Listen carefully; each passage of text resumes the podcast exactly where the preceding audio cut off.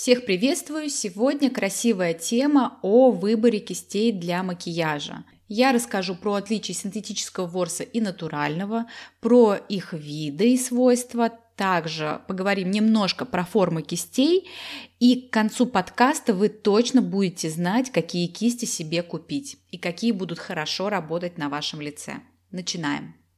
На столике у визажиста мы всегда видим огромное количество кистей. А на столиках всех остальных женщин и девушек, которые красятся для повседневного макияжа, на работу или, может быть, на какую-то вечеринку, у них, как правило, кистей намного меньше. Но парадокс в том, что больше всего хорошо подобранные кисти нужны именно тем девушкам, которые только начинают делать себе макияж.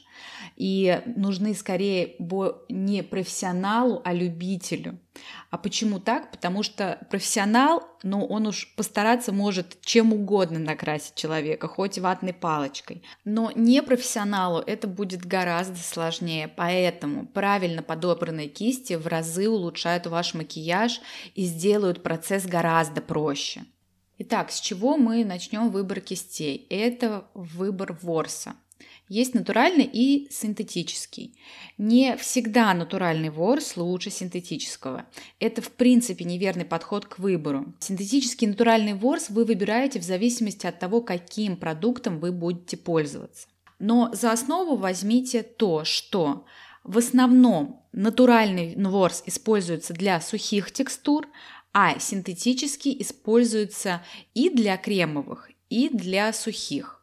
Почему так? Натуральный ворс по своей структуре пористый. Из-за этого он впитывает в себя кремовые средства и плохо отдает их на кожу. Если натуральным ворсом наносить кремовые продукты, такой ворс быстро накапливает в себе загрязнения, что в перспективе портит кисти. Но это не значит, что натуральными кистями вовсе никогда не наносят кремовые продукты. Просто вы должны учитывать, что они быстрее так портятся и что не очень хорошо отдает продукт. Но, безусловно, у всего есть свои исключения. Например, из натурального ворса могут быть кисти для нанесения гелевых подводок. В целом можно использовать не синтетический, а натуральный ворс. Что касается синтетического ворса, то он, напротив, не впитывает в себя косметику. Такими кистями и рекомендуют наносить средства именно с кремовой текстурой. После макияжа их легко мыть и они дольше служат. Из-за этого именно для кремовых текстур лучше подбирать синтетический ворс. И, кстати, особенно для аллергиков это важно. Синтетический ворс не вызывает аллергию. Еще есть кисти сразу с двумя типами ворса, синтетическим и натуральным. Например, кисть дуофибра с синтетическими кончиками и плотно набитым натуральным основанием. Такой кистью в основном наносится тональный крем, он наносится довольно тонким слоем, и тональный крем на коже выглядит очень натурально. Но, конечно, привязка текстур к типу ворса весьма условная история. По идее, любой ворс можно адаптировать под любой продукт. Однако вы просто понимаете, что если вы натуральным ворсом наносите кремовые текстуры, то а, такой ворс быстрее испортится. И из такого ворса очень сложно будет вымывать пигмент. Ваши кисти, например, если они белого цвета, да, например, если это кисти из козы, эти кисти никогда не будут идеально чистыми, потому что сложно будет вымыть вот этот пигмент. Поэтому это ваш выбор. Вы можете выбрать, хотите пользоваться натуральными кистями с кремовыми текстурами, хорошо, не хотите, не надо. Теперь разберем натуральные кисти по составу. Первое. Кисти из козы. Этот материал предназначен скорее для нанесения пудр, румян, хайлайтеров и других средств с сухой текстурой, которые нужно хорошо растушевать по коже. В чем преимущество такой кисти? Кисть из козы хорошо забирает на себя продукт и хорошо его отдает. И плюс к этому еще хорошо тушует. С кистью из козы у вас будет очень плавная и нежная хорошая тушевка. Следующая белка. Беличьи кисти очень мягкие и очень нежные.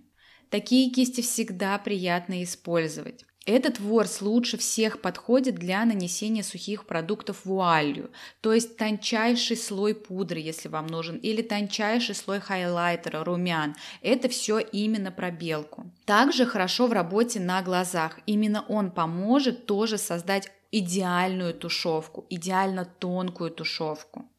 То есть, если вам нужно не очень плотное покрытие, то есть тонкое покрытие, то кисти из белки как раз вам нужны. Итак, разница между козой и белкой, например, на примере хайлайтера. Вот бывают хайлайтеры, которые еле-еле наносятся сами по себе. У хайлайтера такая структура, что он передается на кожу не очень ярко. А бывают хайлайтеры, которые видно чуть ли не из космоса. Вы берете кистью, наносите на лицо, и у вас прям очень много хайлайтера. Так вот, если вам такой вот очень яркий, очень а, сияющий хайлайтер нужно перенести деликатно на лицо, берите белку. А если вам нужно такой хайлайтер нанести так, чтобы было видно из космоса, берите козу. Следующее – кисти из соболя.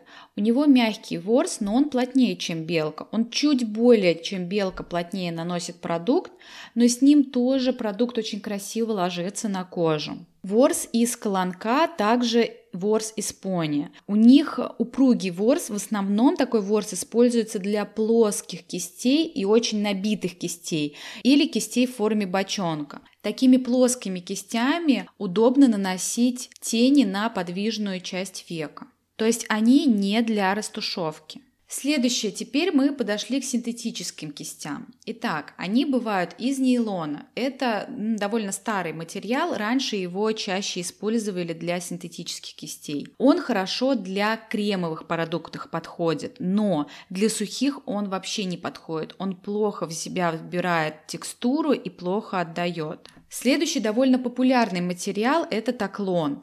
Он больше похож структурой на натуральный ворс, поэтому с ним хорошо работать и на кремовых текстурах, и на сухих. Еще есть очень современный ворс тафре, это новая японская технология. Такой ворс еще больше похож на натуральный по его текстуре. И еще есть такой материал кукурузный ворс. Он очень нежный, похож по нежности на белку. При этом он хорошо отдает пигмент на кожу. Итак, теперь мы понимаем, какие кисти лучше для тушевки, какие кисти лучше просто для нанесения продукта на кожу, что лучше, что хуже отдает продукт. Далее мы разберем формы кистей.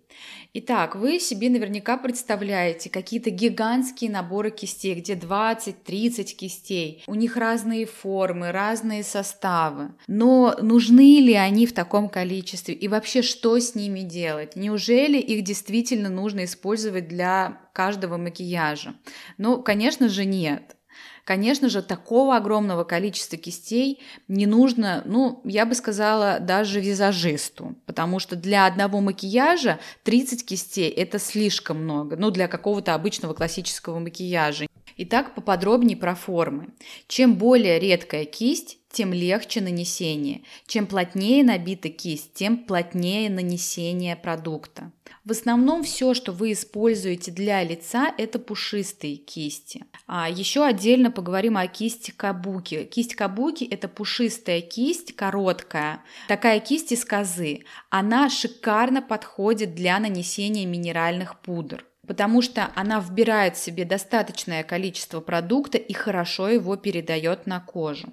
Еще для лица можно использовать кисть дуафибру. Это вначале я сказала, что это кисть из двух видов ворсов, из синтетического и из натурального. Она хорошо наносит тональный крем. Крем ей нужно наносить такими вплавляющими, легкими движениями круговыми и хорошо-хорошо растушевывать для того, чтобы тон не лег полосками. Еще есть кисти-лопатки. Они бывают и большие для лица, и маленькие для теней. Про большие для лица забудьте, по сути в них нет никакого смысла. Единственное, что ими можно, это просто нанести тональный крем, а уже потом растушевать другой нормальный там какой-нибудь пушистой кистью.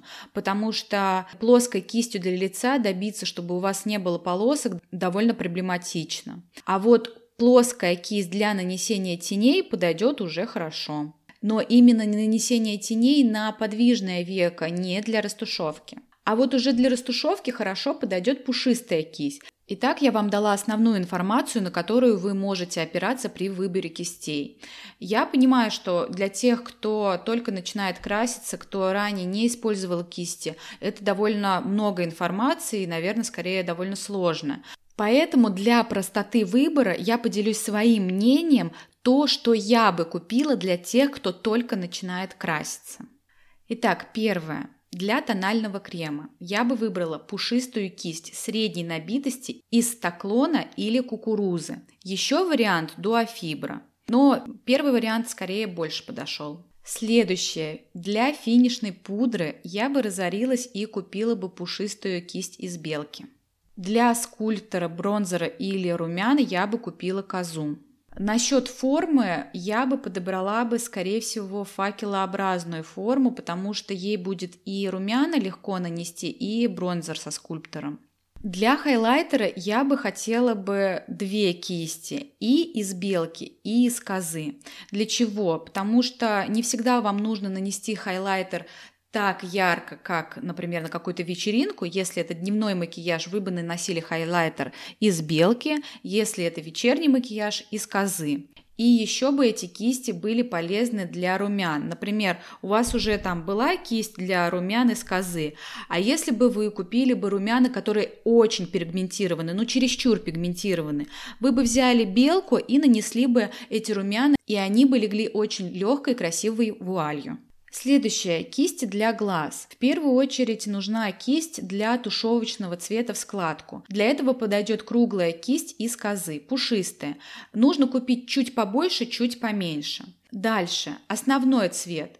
На подвижное веко подойдет плоская кисть из соболя, колонка или пони. Это не важно. Просто плотно набитая плоская кисть. Для растушевки межреснички, то есть когда вы берете, например, карандаш для глаз, прорисовываете межресничку, ее нужно растушевать. Для этого подойдет синтетическая кисть из, например, таклона, нейлона или кукурузы, неважно, в форме бочонка или плотно набитая, но плоско сжатая. То есть она не прям плоская-плоская, она чуть пошире, такая толстенькая, но при этом все равно плоско сжатая. Итак, в целом это все. Вот этих кистей на первое время точно будет достаточно для любого повседневного и вечернего макияжа. И еще, почему я прошла мимо кремовых продуктов? Ну, я считаю, что поначалу проще учиться все-таки сухими продуктами. И еще, если вы хотите поэкспериментировать, например, купить какой-то